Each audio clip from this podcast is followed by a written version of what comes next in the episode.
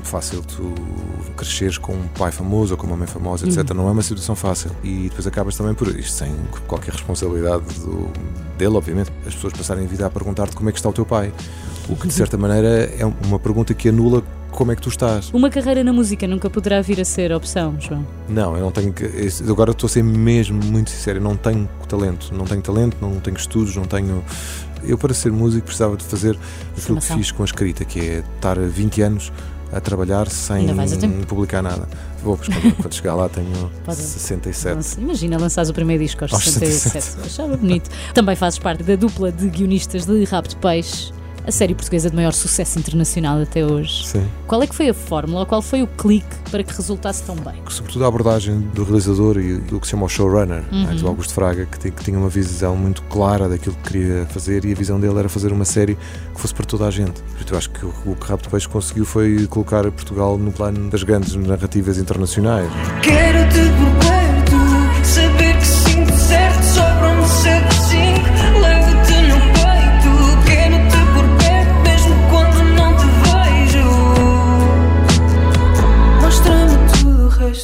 A vida do João tem 19 livros publicados e um prémio Saramago. Tudo o resto é muito, mas a verdade é que o João teria menos apetência para estar vivo se não pudesse escrever. Cresceu com uma irmã gêmea e, portanto, nunca sozinho. Filho de uma conhecida voz de intervenção, também ele canta num coro clássico, anda de bicicleta diariamente e percebe mais de futebol do que muitos adeptos formado em filosofia, estudou em Lisboa, Londres e Nova York. João Tordo é jornalista, escritor, argumentista e o meu convidado de hoje neste podcast. Bem-vindo, João.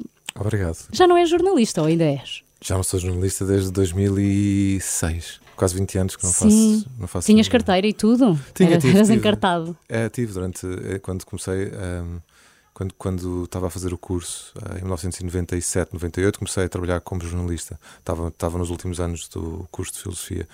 E, e, na altura tive carteira, e tive uhum. carteira até 2005, precisamente. Sais, depois deixei de renovar, porque deixei de, deixei de fazer jornalismo, porque nunca foi a minha cena. Era só ali enquanto não arranjavas outra coisa e sabemos qual. Não, não é? enquanto não, não tinha coragem de, de escrever. De, de, de, assumir que o que eu queria fazer era escrever. Muito bem. Alguma vez deste uma entrevista onde o foco não fossem os teus livros? Uh, não, acho que não. Acho que, quer dizer, pelo menos eh, que eu me lembro assim de repente, não. Pode ser esta, por exemplo? Pode ser esta. Sim. Olha, eu tenho um segredo para te contar, mas não pode ser já, porque eu não quero que isso altere as tuas expectativas em relação a esta entrevista, está okay, bem? Estou com medo. Não te importes com o enredo, eu sei que raramente te importas com o enredo, é mais com os personagens. Ah, e vais ser, se calhar, muito perspicaz em descobrir o segredo desta personagem que sou eu. Comecemos então aqui pelo João Pequenino, com uma uhum. irmã gêmea, a Joana. Na verdade, vocês eram três, não é? Mas houve um que uhum. morreu à nascença. Sim, eu tinha um irmão gêmeo idêntico que morreu com poucas horas de vida porque ah. vinha, vinha. Acho que havia um problema qualquer de mal. Então vocês eram gêmeos verdadeiros e a tua irmã estava noutra bolsa, era isso? A minha irmã estava noutro, sim, ah. com rapazes e raparigas é sim, sempre é assim. sempre. E nos anos 70 não havia ecografias e, e portanto, os médicos sabiam que eram dois, mas não sabiam que eram três. Uau. Então eu, tinha, eu tive um gêmeo idêntico que faleceu ali, que, que morreu, faleceu uma palavra feia. Morreu ali com umas poucas horas de vida, mas pronto, eu, nós não temos memória dessas coisas. És não? canhoto. Não, sou destro. Ah, então o teu irmão era canhoto. Isto é o que dizem é? sobre então, gêmeos idênticos. Pois, porque a Joana é canhota, por exemplo. A, a sério? minha gêmea é canhota. É. Muito bem. E eu, eu, sou destro, portanto nós complementamos. Que giro. Alguma vez tu sentiste que o facto de teres uma gêmea fazia de ti um ser peculiar? Aproveitavas-te disso, sentias-te especial? Não, eu acho, eu, acho, eu acho que eu sempre me senti um ser peculiar, ou seja, eu nunca me senti muito normal. Porque, sim, porque quando cresces, quando nasces naquelas circunstâncias, né? cresces, nasces com, com, somos, somos três. Há um que fica. Uh, que não, que não sobrevive. Uh, e de repente cresces numa família onde, onde, onde basicamente era eu e uma data de mulheres de várias idades, não só a minha irmã, a minha mãe, as minhas tias, as minhas avós, e eu só um, é? um rapaz Muitas vezes tiveste pena, não é? Que esse teu irmão não tivesse ali para te acompanhar. Ah, Era mais um não rapaz. Sei se pena, mas, mas, mas sei que tinha ao mesmo tempo uma, uma janela de oportunidade para, para a vida de, de muitas mulheres diferentes, de várias idades, e ao mesmo tempo cresci cheio de medo, porque um rapaz com essa idade pois. tem que agradar estas mulheres todas é uma. É uma... Sentias esse peso? Sentia muito, sim. Uh, e no entanto eras tímido e tinhas alguma dificuldade com o mundo exterior. Fala-nos disso. Mas eu continuo a ser, percebes? Eu acho, eu acho que uma, uma das características que eu descobri que tinha muito mais tarde na vida é, é coragem. Ou seja, eu nunca me considerei uma pessoa particularmente corajosa, mas quando olho para o meu percurso, agora olhando para trás, eu tinha todas as condições para não fazer nada daquilo que fiz, porque era, porque era tímido, uh, uh, era completamente metido, metido, metido comigo, tinha imensas dificuldades de sociabilidade, era gago, e sou gago ah. ainda hoje em dia, embora se note muito, muito menos. Uh, era um miúdo mesmo muito, muito, muito, muito complexo na sua, na sua, na sua essência. E portanto, tendo fazer tudo aquilo que eu fiz e muito da, da minha vida implica estar eh, exposto e falar em público centenas de vezes ao longo dos anos, Epá, centenas, se não milhares de vezes, todas uhum. as semanas.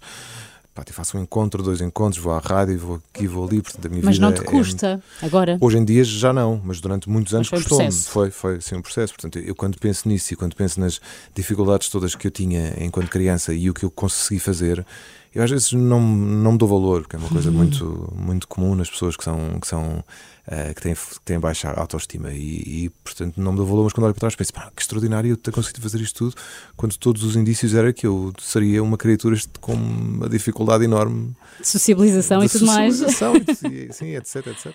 Que giro, tu tens que olhar mais para o espelho e dizer eu fui capaz. Pois, não sei, se calhar é um bocado isso. tu nasceste em 1975 Sim. na febre pós-ditadura. Uhum. O teu pai, Fernando Tordo, uhum. cantor, fadista, voz de intervenção, tinha uma carreira particularmente ativa nesta época, não é? Uhum. Em criança, tu sentias que eras filho de uma figura conhecida e admirada ou isso passava-te ao lado? Sentia mais quando, quando íamos a concertos, por exemplo. Eu e a Joana íamos aos concertos dele e. e, e as pessoas sabiam que vocês eram sabiam, os filhos? Sabiam, sim, sim.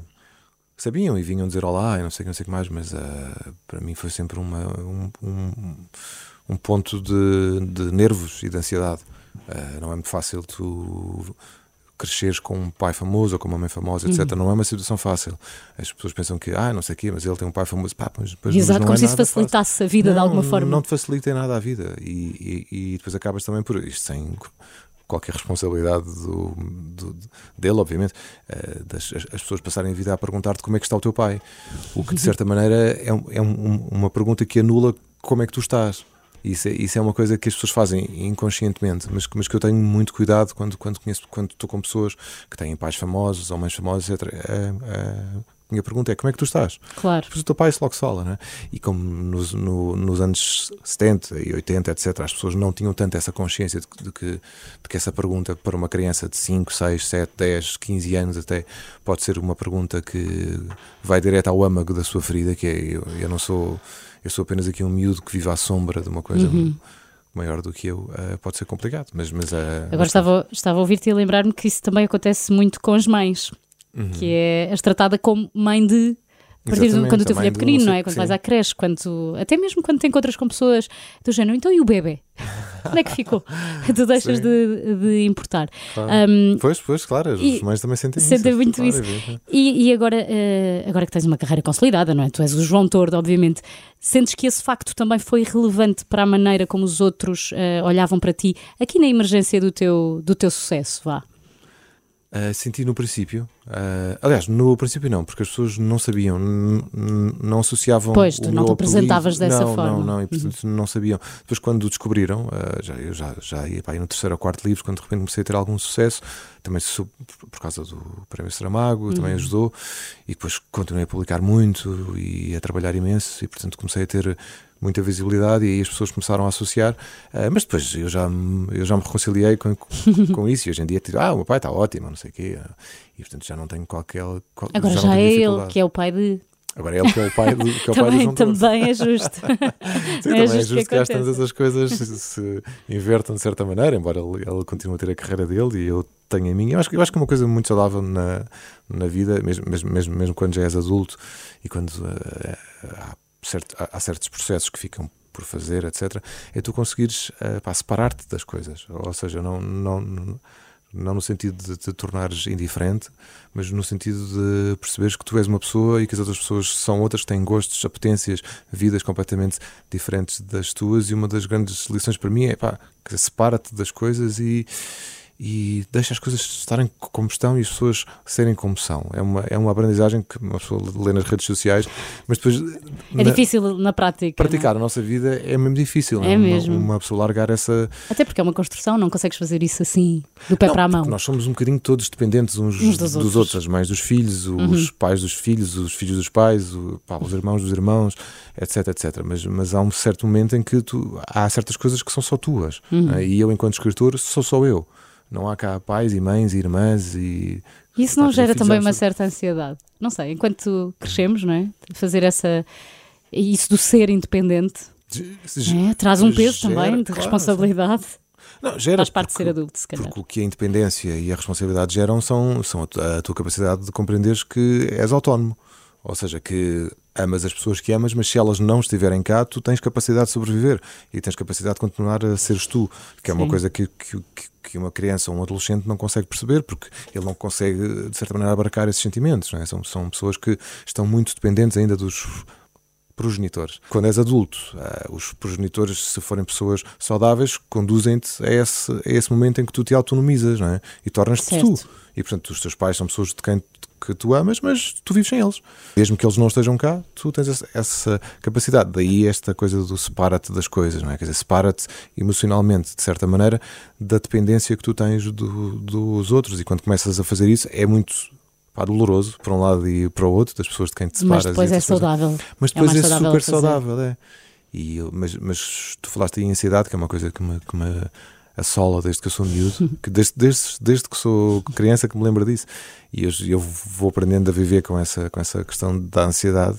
Uh, mas já mas não vou eu estou aqui com esta conversa mas eu tive muitas fases na, na vida em que achei que em que achei que era o fim do mundo, não é? Eu, eu, eu também tenho muita ansiedade e uhum. aquilo que eu penso é: haverá algum humano que não, não sofra de ansiedade? Como é que é isso de viver sem ansiedade? Eu acho que depende é, das pessoas. É um estado que eu não consigo não consigo imaginar porque eu nunca tenho, sabes? Ou então é algo que dura um pouquíssimo tempo, porque é sempre qualquer coisa que vem e que. Tu nunca tens?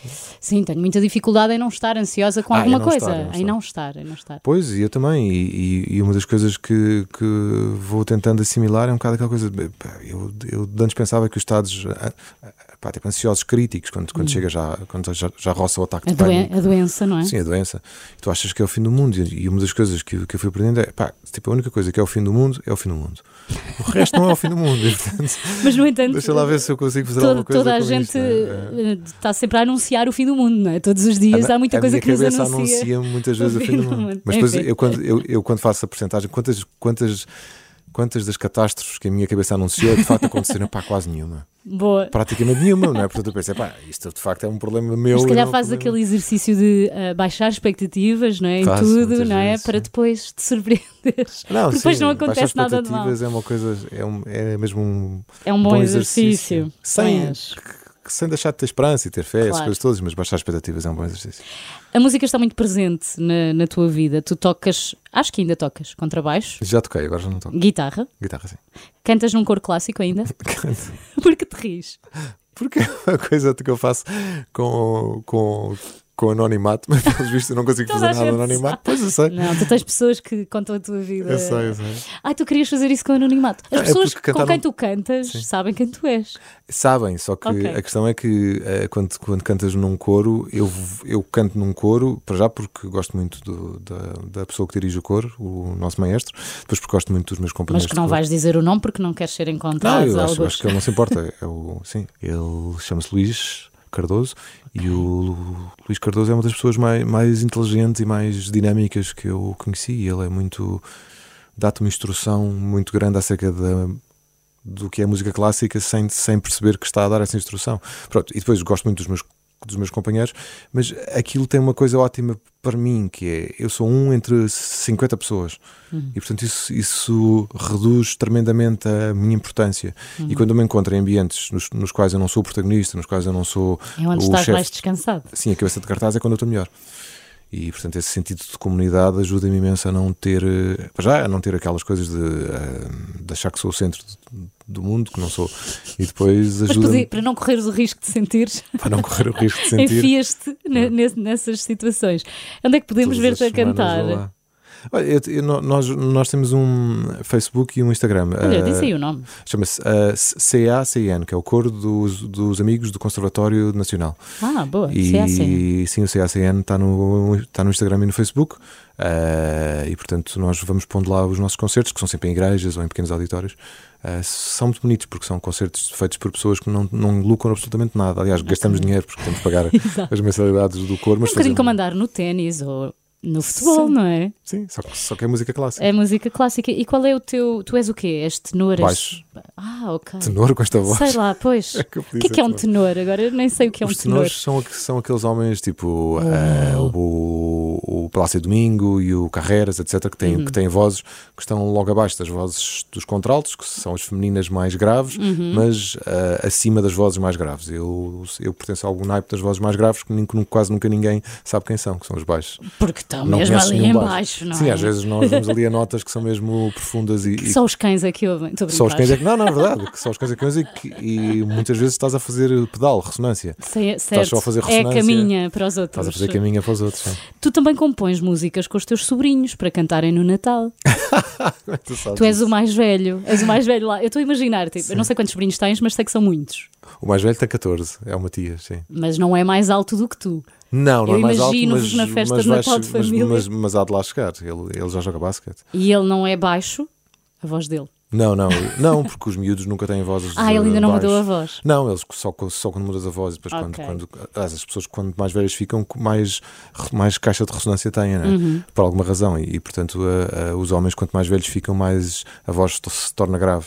Uh, ele tem. Não, ele, ele, ele não canta muito bem. O Matias não é assim dos mais. O dos Matias mais... não vai ouvir isto. Não, vai, se vai. não, mas ele sabe. Uh, depois há, há, lá uma sobrinha que. Mas tu ensaias, não é? Ensaias, uh, ensaias com fervor. Nós fizemos isso só em 2020, sabes? em 2021. Sabes porquê? Porque, porque nós, eu pensei que seria o último Natal que a nossa, que a nossa avó ia passar connosco. Hum. E de facto foi. E pensámos, ok, vamos fazer uma coisa especial, uh, porque ela estava a fazer 100 anos ou, ou tinha feito 100 anos, Uau. e fizemos um coro uh, e até, mas, quer dizer, eu acho que ela não, não, não se deu conta, porque ela estava naquele estado que as pessoas de 100 anos estão, de tipo animação suspensa, e acho que adormeceu durante o coro e estava a sentir. Mas foi, mas foi para nós, não é? nós não fazemos tantas claro. as coisas para as pessoas de 100 anos, fazemos para nós nos despedirmos. Sim, agora estás a contar essa história, é bonita. Sim. E ela morreu antes de chegar ao Natal seguinte, morreu dia 11 de dezembro do ano passado. Portanto, Quase que já estavam a preparar a próxima quando, quando isso aconteceu. Falámos nisso, falámos nisso em setembro e depois decidimos não fazer porque a causa das agendas de cada E agora um, quem é a pessoa mais velha da família? Acho que agora, agora deviam sempre presentear a pessoa mais velha da pois, família com, com um espetáculo. Agora é a minha tia Lucília, que tem 95, 96. Acho que a tia Lucília merece. merece. Pensa nisso agora para 2023, que ainda vais a tempo. Uma carreira na música nunca poderá vir a ser opção, João. Não, eu não tenho. Agora estou a ser mesmo muito sincero. Eu não tenho talento. Não tenho talento, não tenho estudos, não tenho apetência, não tenho. Não consigo. O máximo que eu consigo fazer são pequenas composiçõezinhas na guitarra e vou gravando e vou deixando ali no Spotify, que são coisas muito inspiradas nas personagens dos livros. Uhum. E, e gosto... Nunca foste abordado por uma editora? Não, nem por... para, não, nada que se pareça. Não, eu não tenho mesmo. Eu, eu, eu, para, eu, para ser músico, precisava de fazer aquilo que fiz com a escrita, que é estar 20 anos a trabalhar sem publicar nada. Vou, pois, quando, quando chegar lá tenho Pode... 67. Nossa, imagina lançares o primeiro disco aos, aos 67. 67. Achava bonito. O que é que tu ouves? Ouço música clássica, muita. Ouço, ouço, ouço algum jazz, mas eu não gosto muito da, daquele jazz muito clássico, muito de, muito de método. Gosto, gosto Dá-me nomes. Pat Metheny. Que tu gostas. Adoro. Gosto muito do Pat Metheny, gosto muito do Bill Frisell, que é o guitarrista que, que tem um lado também muito folk e muito. Uhum. Gosto de coisas que sejam uma mistura, que não sejam aquele jazz muito, muito, muito puro e muito, muito chatinho, do, uhum. daqueles compassos count basie, que eu não gosto muito. Uh, ouço folk pop, folk pop às vezes. Gosto de coisas que às vezes nem sequer. Ouves rádio? Ouço, sim. Não, uh, Dá-me um nome recente da música que tu ouças. Na rádio? Sim.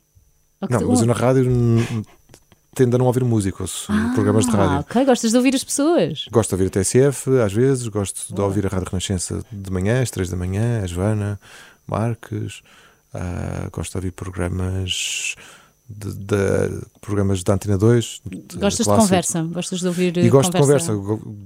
Gosto de ouvir aquelas entrevistas de pessoas novas que estão a fazer coisas novas, uhum. porque, porque descobri essa coisa. Por exemplo, descobri a Bia Maria hum. numa entrevista dessas, que é uma cantautora que. Não que é, Pois, exato, percebes que é pouco conhecida, mas eu gosto muito dela. Descobri uma, uma de pessoas assim nestas, nestas entrevistas, como faço muitas viagens, uhum. vou com, a, com o rádio ligado, às vezes é na Resistência, às vezes é na TSF, às vezes é na comercial, onde vou ouvindo entrevistas. Gosto, gosto, gosto de ouvir as pessoas falarem sobre coisas que estão a fazer. Tu escreves desde pequeno mesmo? De, não te lembras de ti sem não, escrever? Não, a primeira coisa que eu me lembro de fazer é estar a escrever sozinho, ou estar a. Sim, estar a escrever. Mas ou a, a fazer bonecos de banda desenhada. No entanto, como profissão, só começaste em, com 29 anos. Comecei em 2003, com 28. 28. Sim. Até lá, tu tiveste dúvidas sobre se ias conseguir ter o título de escritor?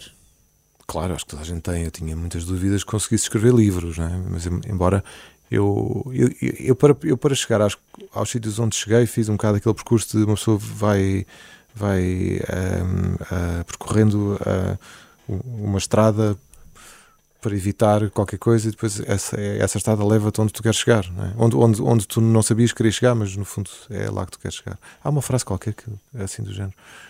Muitas vezes encontramos o nosso destino na estrada que fazemos, eh, que fazíamos para o evitar, é isso. E, e, eu acho que durante muito, durante muito tempo evito as coisas, ou, seja, sei que, sei que vão ser saltos difíceis, por exemplo, uhum. quando, quando transitei de ser guionista, barra jornalista, barra não sei quê, para escrever a tempo inteiro. Foi uma decisão que também implicou esse salto. Né? Eu, estava a fazer uma estrada para evitar uh, assumir que, era, que, que, que queria ser escritor a, a tempo inteiro. Uhum. E estava a trabalhar no, nessa, nessa, altura numa empresa de conteúdos de televisão. Escrevia guiões, que era uma coisa que eu até gosto de fazer, mas, mas não era o meu destino, sabes? E, e às tantas senti se eu continuo aqui muito mais tempo, isto vai acabar por ser a minha vida e eu não quero que esteja a minha vida.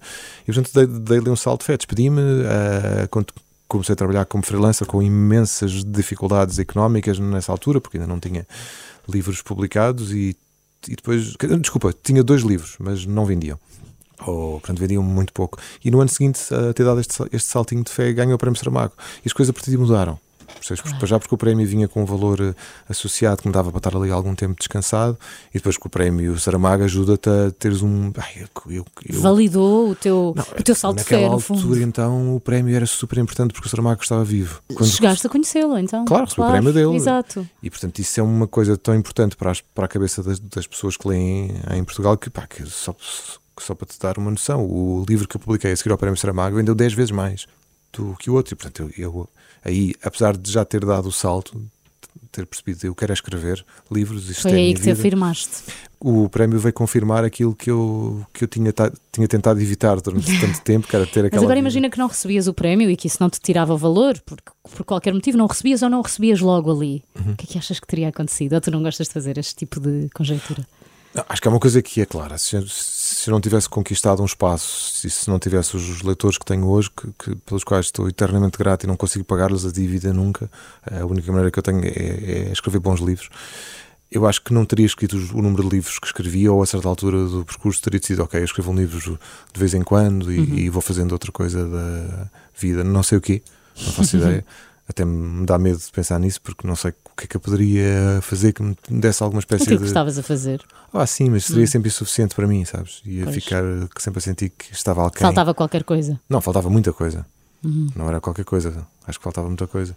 E, portanto, eu não conseguia equacionar a minha vida sem isto, sabes? Mas, mas claro que o prémio ajudou imenso. Mas se não tivesse recebido o prémio, acho, acho que teria continuado. Uh, Eventualmente ias receber, até porque depois também recebeste outros, portanto. Sim, sim, depois, depois acabei por eh, receber outros que foram confirmação daquilo que eu vinha fazendo, mas, uh, mas para mim foi super importante naquela altura porque era muito novo para escritor, tinha 33 anos, 34. Um escritor aos 33 ou 34 está na sua infância. Está a começar. Está na sua infância. É, é o contrário do futebolista. Exato, está a acabar, está, exatamente. Está já arrumou as botas. Já quase está a arrumar. Uh, foi com o romance As Três Vidas que tu ganhaste uh, este prémio. Uhum. O momento em que tu percebeste, ganhei, uhum. o que é que, que, é que sentiste? Medo. Senti alegria e depois medo, porque senti que era uma responsabilidade muito grande, eu era muito novo não sabia lidar com essas coisas e mesmo quando, quando fui receber o prémio uh, das mãos do Saramago estava cheio de medo, estava, cheio de medo, estava nervosíssimo e, e desorientado e, e, depois fiquei tive um bloqueio criativo nessa altura já nunca... não sabias o que é que ias escrever a seguir sim porque eu sabia que o livro a seguir ao prémio Saramago é sempre um livro Ia que ser as muito pessoas questionado sim e até é um, é um dos meus livros mais estranhos menos Qual menos é? eu foi o Bom Inverno que vendeu imenso mas é um livro que não tem muito a ver comigo. E eu, eu nessa Achas altura que o fizeste guiado por essa pressão se calhar com menos não quero dizer, usar a palavra verdade mas mais raci racionalizado? Acho que o fiz porque não, porque uh, de certa maneira, uh, acho que regressando à, àquela história que estávamos a falar no princípio, eu tinha muita dificuldade em separar-me dos outros, percebes? E, Hum. e, portanto o que eu pensei foi: uh, eu agora tenho que escrever uma coisa que seja igual ou melhor que o Saramago. Isso é impossível, eu não sou o Saramago, eu nunca vou ser, não, nem, nem- quer dizer, não vou ser e não quero ser. Eu sou o João e o Zé é o Zé, não é? Uhum. O José é o José. E portanto, eu, como tinha muita dificuldade em separar-me dos outros e tinha essa coisa de, de não conseguir perceber que eu sou uma pessoa e eles são outras, outra e eu não, e eu não tenho que escrever como, como Saramago, fiquei com esse peso às costas. Agora tenho que escrever uma coisa que seja no mínimo tão boa como anda a morte Ricardo Reis. É impossível, ninguém, não, eu não, não, não tenho idade para isso, ninguém consegue imitar, não.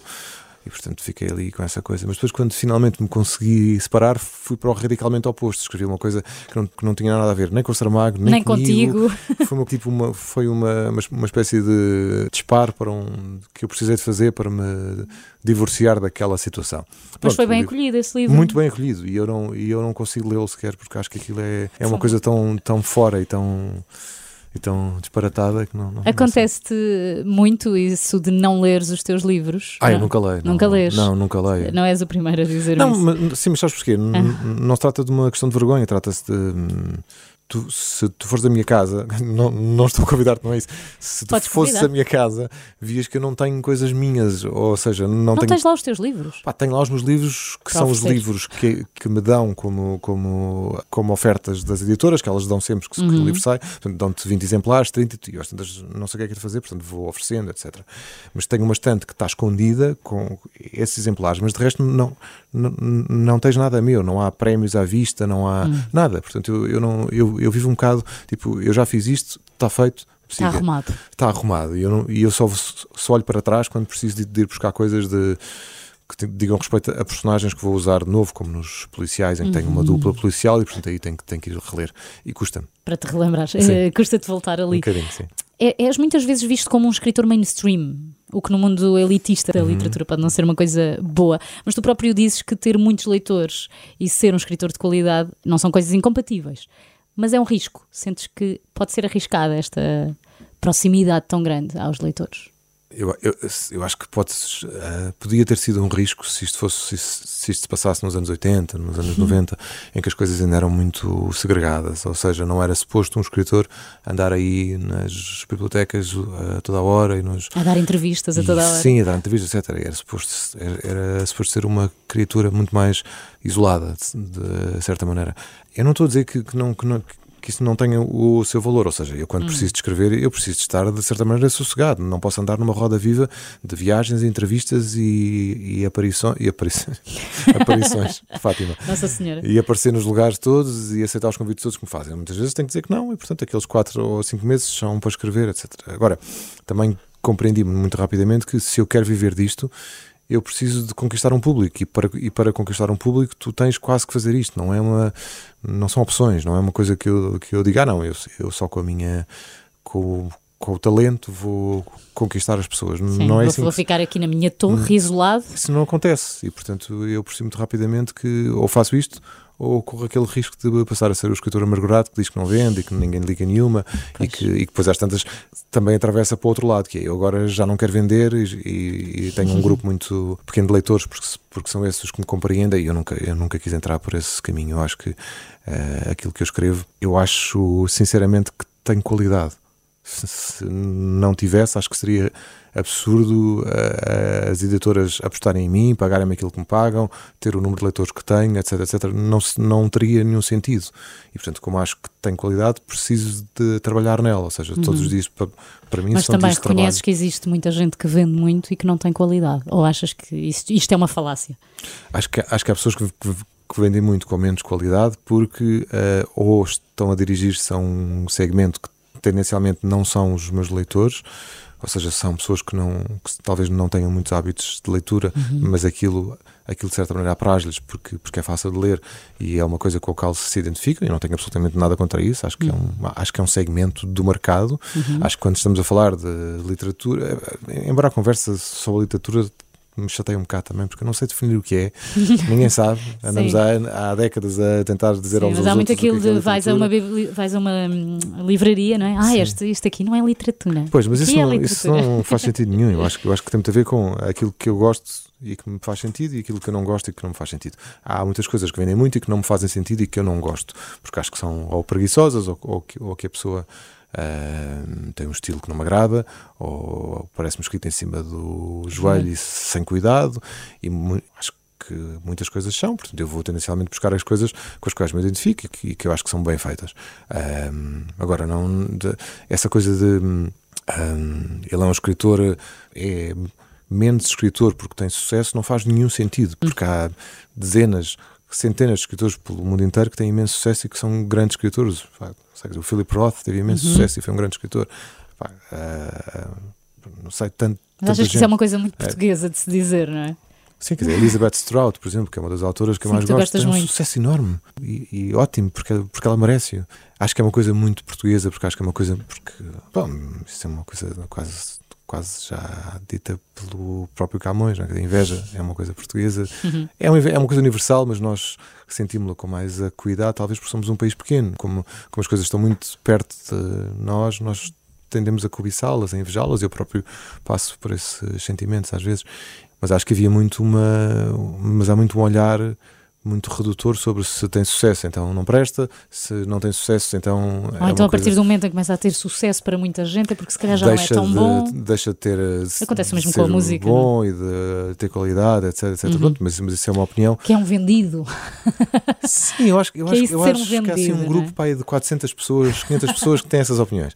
E normalmente. Isso num universo ali, de 10 milhões, não é nada. E nos anos 80, 90 andavam ali pelo bairro alto, estás a ver? Era um, era um bocado esse grupo de pessoas assim de uma esquerda um bocadinho uh, que, não, que não com pouca consciência sobre si mesma? Uh, quer dizer, não de, de esquerda como, como podia ter de, de direita, só que as que eu conheço são tendencialmente dessa esquerda que se sente e talvez legitimamente uh, um bocadinho posta de lado e um bocadinho esquecido. E eu acho que há muitos escritores que, que, têm, que têm um grande talento e que por alguma razão não vingam.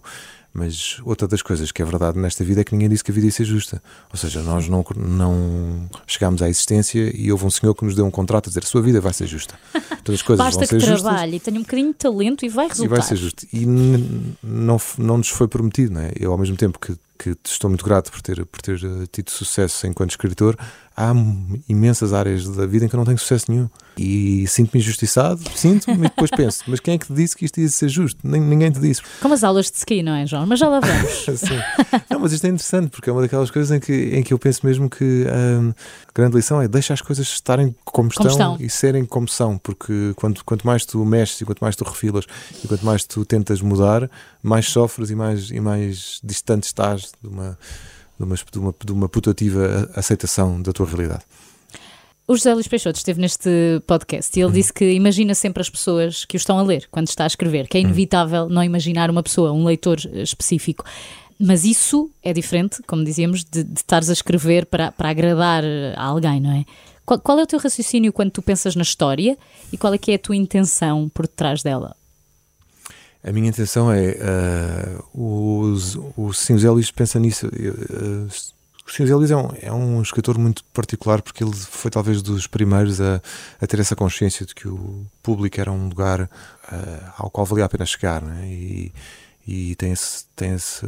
Sim, ele também é muito próximo dos leitores. Sim, ele é muito mais que eu, até, porque ele vai, vai a todo lado. Eu, eu farto-me de recusar coisas porque preciso de. Porque porque eu não tenho aquele espírito nómada dele. Eu sou tendencialmente sedentário, mesmo quando faço viagens.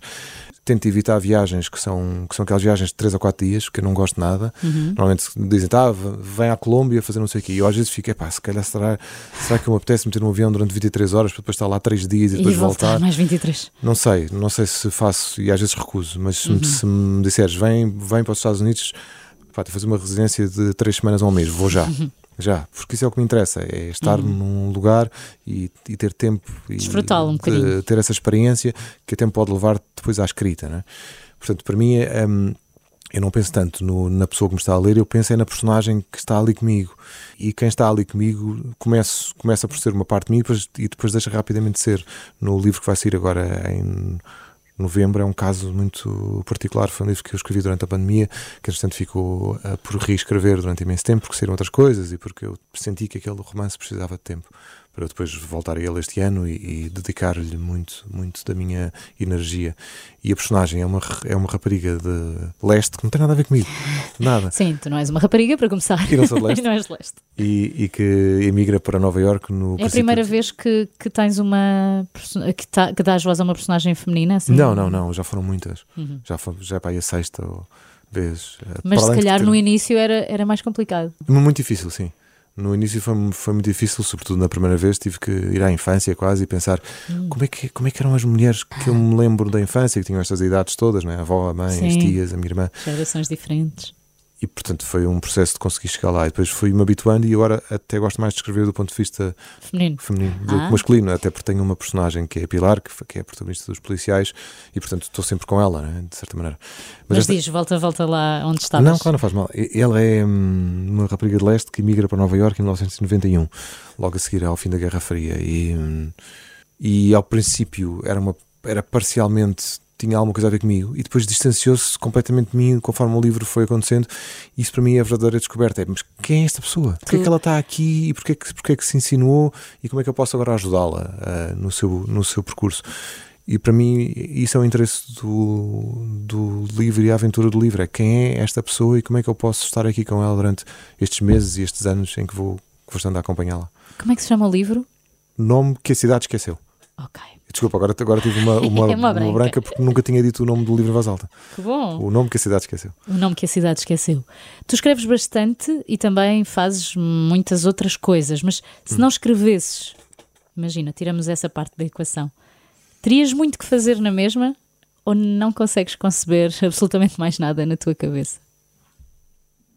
Uh, eu quando não escrevo, a minha cabeça não é muito saudável quando isso não acontece, porque hum, como a minha como a minha obsessão está canalizada para aí, né, para a escrita, quando não, quando não tem esse veículo de, de escape, começa a entrar por caminhos que não são nada, não são nada saudáveis, começa a buscar com com outras coisas. Com os vizinhos, com, com, com o trânsito, com. Ah, então é isso que, que essas pessoas fazem. Essas é. pessoas que são obcecadas com essas ninharias é porque não, um canalizaram para uma vocação, eu possivelmente. Sim. sim, eu, sou, eu sou obsessivo compulsivo. Né? Eu tenho, tenho um amigo que me chama. Uh, compulsivamente produtivo.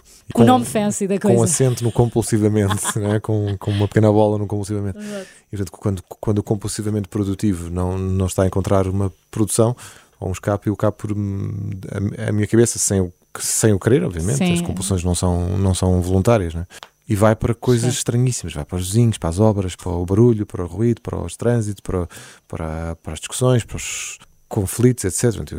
Nestas alturas eu tenho que fazer um esforço enorme de, para já, conseguir viver com problemas não resolvidos, que é uma coisa dificílima hum. para mim. Conseguir viver o dia mais ou menos bem com problemas. Mas o que é que é um problema para ti? Pode ser desde teres um cano entupido em casa? Por exemplo, é, eu, eu acho que eu tenho um problema com praticamente tudo. Portanto, assim um bocado Ainda por cima és azarado. Só, não, não, não, tenho um problema no sentido de. Tudo de, é um problema. Tudo é um problema.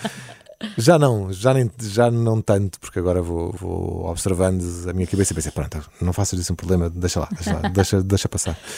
Mas um, problemas por, por pá, coisas, coisas financeiras, uhum. coisas com o contabilista, um cano entupido, uh, um problema com um amigo que não se consegue resolver, um problema com um familiar que está não sei o quê, percebes? Essas uhum. coisas todas. Mas isso que, quer dizer então que, que, se escreveres ou se estiveres num momento em que esses problemas acontecem enquanto também estás obcecado uhum. com a tua escrita, esses Sim. problemas ficam menores. Ficam em segundo plano. E, e não vou lá tantas vezes, percebes? Não vou. E resolvem-se na mesma. Essa é que é a questão, é que eu quanto mais tiro as mãos das coisas, melhor as coisas resolvem.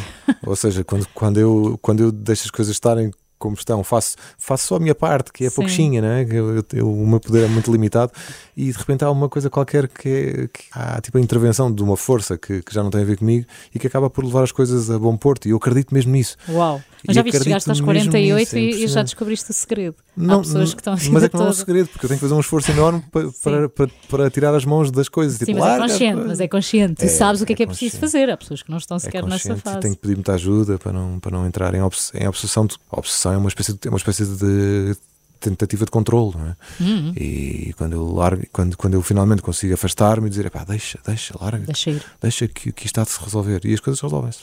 Há algum dia na tua vida em que tu não faças absolutamente nada? Eu adoro esses dias, uh, são poucos, uh, mas há dias em que eu acordo e, tenho, e penso mesmo, eu hoje não posso, não consigo. Eu tenho uma resistência enorme à dor e ao sofrimento, porque foi uma coisa que eu aprendi desde muito novo, mas, há, mas cada vez se torna menor conforme os anos vão passando e eu quero viver bem, né? que é um bocado o contrário a isso. Né? E portanto há dias em que eu digo, ok, eu hoje não estou capaz. Hoje não quero enfrentar nem, nem trânsito, nem pessoas, nem problemas, nem conflitos, nem o livro que, que está por escrever, portanto eu hoje não vou fazer nada. E, e consegues cumprir?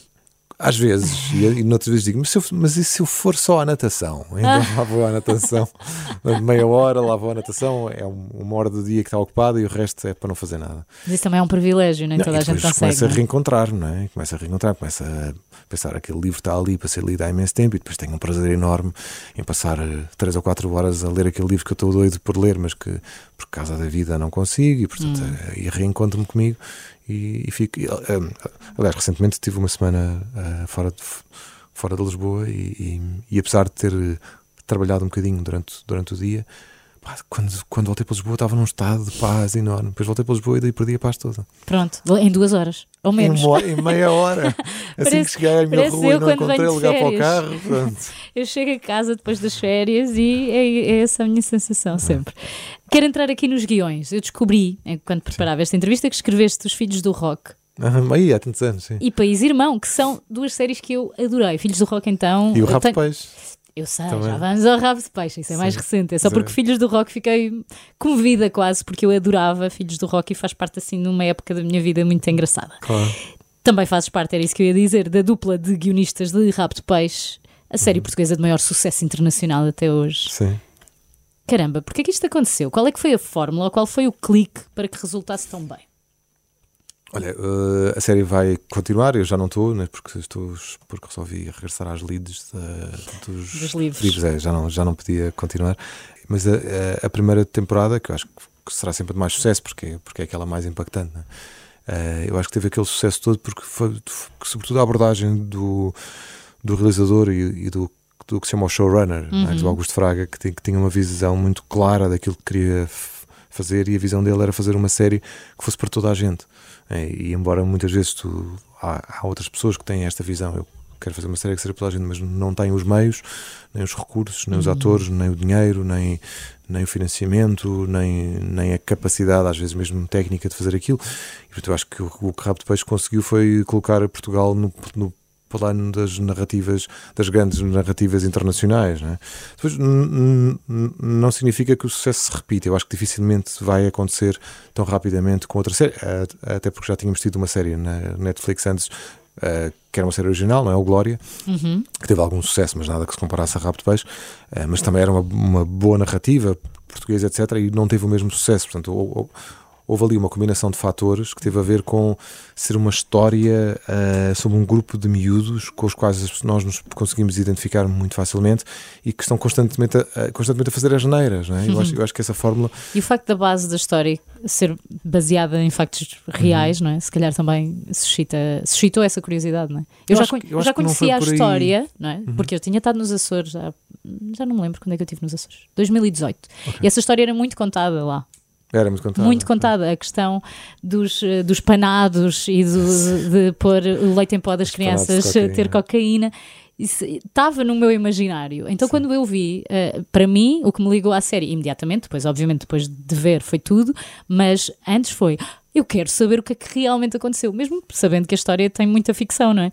Não, mas o que é, que é, aconteceu? É, toda ficção, aquilo, não, aquilo tem, tem, tem. O que é que realmente aconteceu aqui no meio? E depois Sim. começas a ver e ficas Sim. Eh, preso a, a tudo isso e, e, a essas personagens principalmente.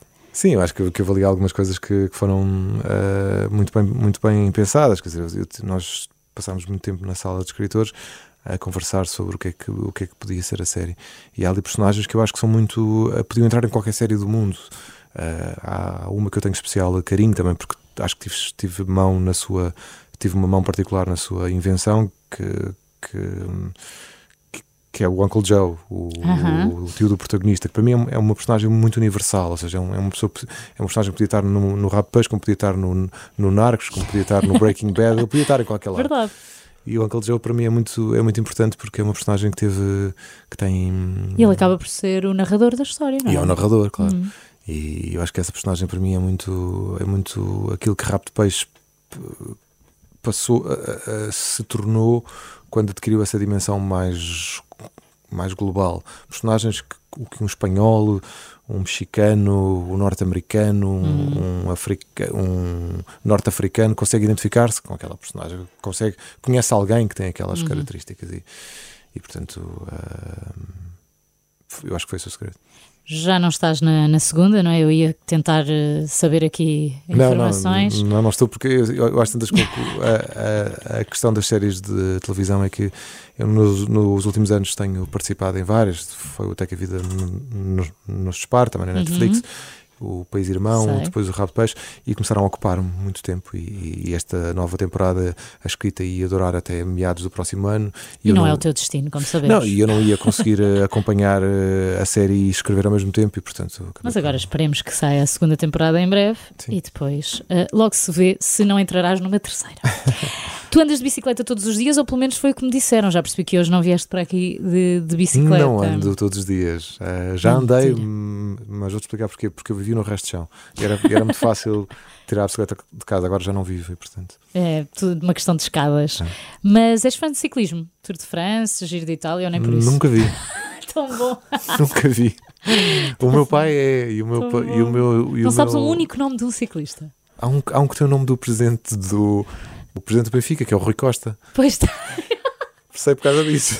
Este presidente, assim, ele não, não, não quererá falar do Armstrong, não é? Não, Porque não, ligado, está mais ligado ao jazz. É o Rui Costa e, e, e, é um ciclista que é o Rui Costa. Exatamente. E de futebol, porque tu, ainda bem que falaste aí do Rui Costa, tu percebes Sim. mais de futebol e do Benfica do que muitos adeptos. Eu estava a tentar perceber. Como é que tu sabes isso? O que, é que isto assim significa? Assim pois. Sou, eu, sou, eu sou benfiquista desde criança. Sócio? Sou sócio, sim. Mas, uh, mas, eu, mas eu não sou adepto de uma equipa de futebol. Eu sou adepto de um clube que okay. tem todas, todas as dimensões. Uhum. Tem um clube de futebol e sou adepto de princípios e de valores e de uma série. Por exemplo, por exemplo mas isso é que é ser adepto. Eu sei, mas as pessoas. Eu acho que há uma confusão entre gostar de uma equipa de futebol em particular, que eu já vi dezenas delas claro. a passarem ao longo de 48 anos de vida. Já vi tantas equipas de futebol e tantos treinadores, etc. E portanto não, não sou adepto de uma equipa, sou adepto de um clube. E depois tenho.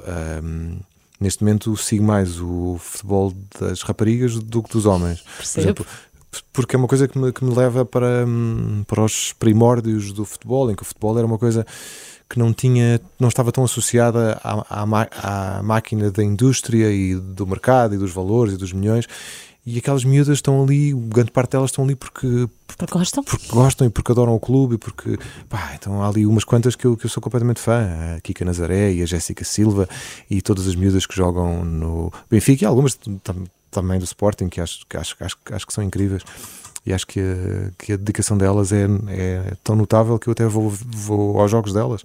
Que antes eram ali a Jéssica foi das, das, das minhas últimas convidadas e nós falávamos eu vi, eu vi, também. Eu vi, eu vi-te assim com ela do, com, do.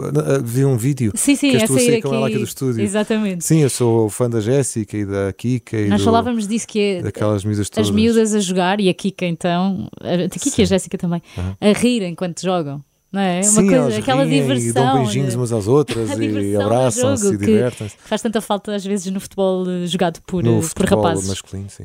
Então sim, já fiquei mais contente. Achei que tu eras só um especialista em táticas, que por acaso não, não tinha clube. Nada, não sou nada especialista. Não, não, não, nada, nada. Sou, sou, não percebo nada de tática. És aquela pessoa que gosta de, olha, estão a jogar as miúdas, mas se estiver a jogar o handball, o basquete, também, também vejo algumas coisas, às vezes. modalidades. Sim, às vezes vejo futsal um bocadinho, mas, mas uh, o basquete não. E o handball Porque não gostas não. do desporto em si ou não te entusiasma não, tanto? Não gosto. Uh, gosto mais do futebol, mas. Uh... E jogaste ou jogas? Eu? Não, Sim. não tenho jeito. Eu? Tenho imensa pena, mas nunca tive jeito para nenhum tá desporto. Nenhum um, desporto. E ainda te foste meter em cima de uns skis, falávamos há pouco. É, faz uma experiência terrível. É isso que eu quero que me contes. Eu sei que não correu bem, que ficaste a odiar o monitor, mas quando não corre Coitado, bem. Não fiquei a odiá-lo, mas ele a tua irmã me disse.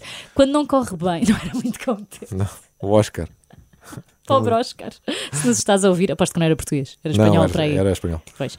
Quando não corre bem, Sim. tu és o tipo de pessoa que se resigna eh, ou, ou, que liberta a frustra frustração e tenta até conseguir, neste caso sem o Oscar já.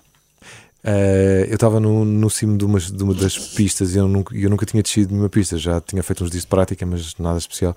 Estavas numa pista verde. Estava, e quando saímos do, do, daqueles carrinhos, né? dos carrinhos não, dos, daquelas coisas rolantes, não é? Que te, ah, que sim, sim, sim. Na, te... neve, sim.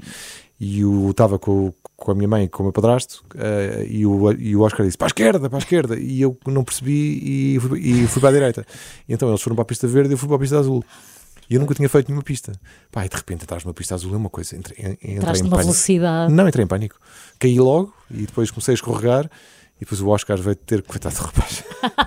o Oscar veio ter comigo em vez de. Pá, eu percebi que ele estava aflito, mas em vez de tentar uh, dar-me algum conforto e apaziguar a situação, começou aos gritos: levanta-te, mas E eu, e eu tentei levantar-me, caí, desloquei o ombro e passei o resto dos dias com o braço Tiveram ao peito. ir buscar-te de marca. É preciso fazer 4, 3 meses de fisioterapia, não sei o quê.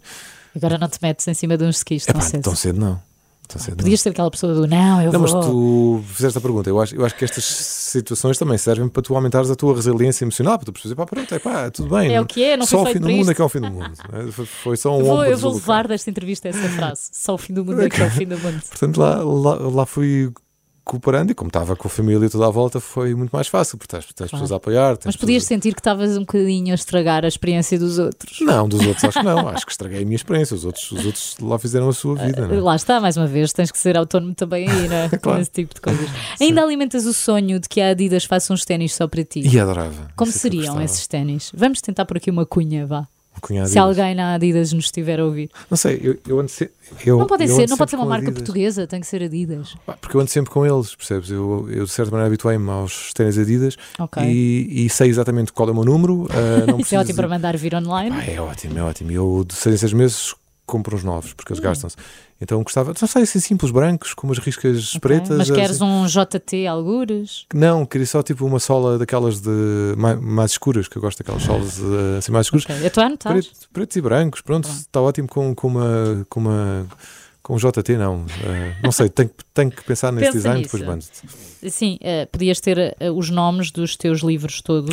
A parte preta eram as letras. 20 livros. Sim, okay. 10 em cada pé, por exemplo. 10 em cada pé. No campeonato dos sonhos ridículos, tens mais algum que queiras partilhar? gostava de conhecer gostava de conhecer as meninas do Benfica. Gostava de conhecer a Kika e a Jéssica. Que giro! E a, e a sim, sim, todas, a Andrea Faria, a Andrea Norton. Andrea Norton, gosto muito. A Ruth, que é, que é guarda-redes. Gostava de conhecer a. a, a ah, eu sei os nomes delas todas agora, estou-me a esquecer. Oh, Rui Costa, realiza este sonho. Sim, a, sim, a Andrea, como é que se chama? Andrea Falcone, que é nova, miúda. Há uma que tem um nome finlandês que eu não consigo dizer. Não, islandês que eu não consigo dizer. Tu sabes, conheces mais do que eu, nem, a nem Carol vou arriscar. Costa, a Carol Costa. A defesa, a defesa direita, que é, que é a Catarina Amado. Gostava, gostava de, de um dia almoçar com elas e só. Pá, almoçar não, não precisa ser almoçar, só um café. E, e perguntar-lhes um como é que é a vida delas, sim, só isso. Sabes qual é o meu segredo? Qual? Com toda a humildade, te digo que ainda não li nenhum livro teu. Ok. Tenho todos na minha to, to read. E eu tenho um cobo há pouco tempo okay. e eu pensei, pá, eu vou entrevistar o João Tordo, ainda não li nenhum livro dele. Mas isso é melhor ainda, porque assim ficas a conhecer Exatamente, mais. eu pensei. E, e, e pensas, uh, pronto, agora é que não vou ler mesmo. Não, na verdade, comecei a ler uh, anteontem, a noite em que o verão acabou. Ah, mas porque... esse é diferente, isso é um policial. Exato, que é mais o meu género. Então, de okay. todos eu pensei, Vou aqui para este, okay. são 600 páginas. São 700 e tal. Para aí, não é? Isso sim. É enorme, Mas eu estou no Kobo, então não tenho a pressão do calhamaço. Ah, ok. Então leio mais rápido e tudo e já li 30 páginas. Ok. Eu sei, é muito ao início, mas, mas estou, estou a gostar. E na verdade o que eu te queria dizer é que te quis trazer porque admiro a tua postura, Obrigado. a tua proximidade e isso fez-me ter curiosidade em conhecer-te melhor. A quem nunca te leu, até a mim que só li 30 páginas, que livro é que tu aconselharias para começar? Acho, acho que tenho que dizer dois, porque um, o que eu faço divide-se em três áreas. Uma são os ensaios, que não é para toda a gente, mas os romances. Dos romances, talvez aconselhasse as três vidas, porque. O que ganhou o prémio? Não, acho que aconselho a Felicidade, que já é mais recente. Aham. Porque é um livro muito redondo, que me correu muito bem na escrita e, portanto, eu fiquei com afeto pelo livro. Uh, e dos policiais, recomendaria talvez o Algas Passadas, que é uhum. o primeiro da Pilar. O, a Noite em que o Verão Acabou não é bem um policial, é uma. É, é mais um, um, thriller? É, é uma transição entre um romance dos que eu costumava escrever e um policial. Portanto, há ali uma, é uma, é uma fase de transição. Uhum. O, depois, os livros da Pilar, que, agora, que até agora só há dois, que é o Águas Passadas e o Centros Perdão, já são mesmo policiais. Ok. Talvez o Águas Passadas e o Felicidade. Está anotado. E para terminar, João, se pudesses promulgar uma lei neste momento, que lei seria essa? Uma lei? Uma lei. Eu acho que promulgava assim uma lei da, da, da simpatia universal. Ou seja, eh, não vou dizer simpatia, vou dizer do, do respeito universal. Uhum. Sabes? Tipo, se, se, sempre que fizeres, que fizeres alguma coisa, tenha atenção o que é que isso pode causar nas outras pessoas e se fizeres alguma coisa que seja que, que sintas que não foi que não foi adequada, pensa se deves ou não uh, fazer reparações. Não é pedir desculpa, é, por exemplo, fazer reparações. Eu acho que isso é uma lei que, se todos aplicássemos, o mundo seria muito mais fácil e muito mais, muito mais uh, justo. Concordo, mas depois teríamos que ter muitos fiscais do respeito. Eu acho que se fosse uma Nós coisa sabemos, que fosse é? educar, tu sabes, tu sabes, tu sabes, quando fazes um disparate ou quando fazes alguma coisa que, que, está a interferir na liberdade dos outros ou, na, ou no respeito com os outros, tu hum. sabes, podes, podes, podes ignorar, escolhes ignorar, não é? E se outra pessoa te disser senti-me desrespeitada, tu consegues perceber, não é? Claro, mas aí sentes mesmo, não é? é mas, mas para isso era preciso que, que, durante o sistema educativo houvesse essa função também do, hum. por parte dos pedagogos, que são os pais, que são os professores, dizer, ok, há esta, há esta lei hum. uh, que foi promulgada, não é? Não és obrigado a cumpri-la, mas se a cumprires, uh, serás um ser humano mais. Serás um ser humano, mais. Ponto. Mais feliz, sim. João, obrigado. Não, obrigado. Filho. Quero-te por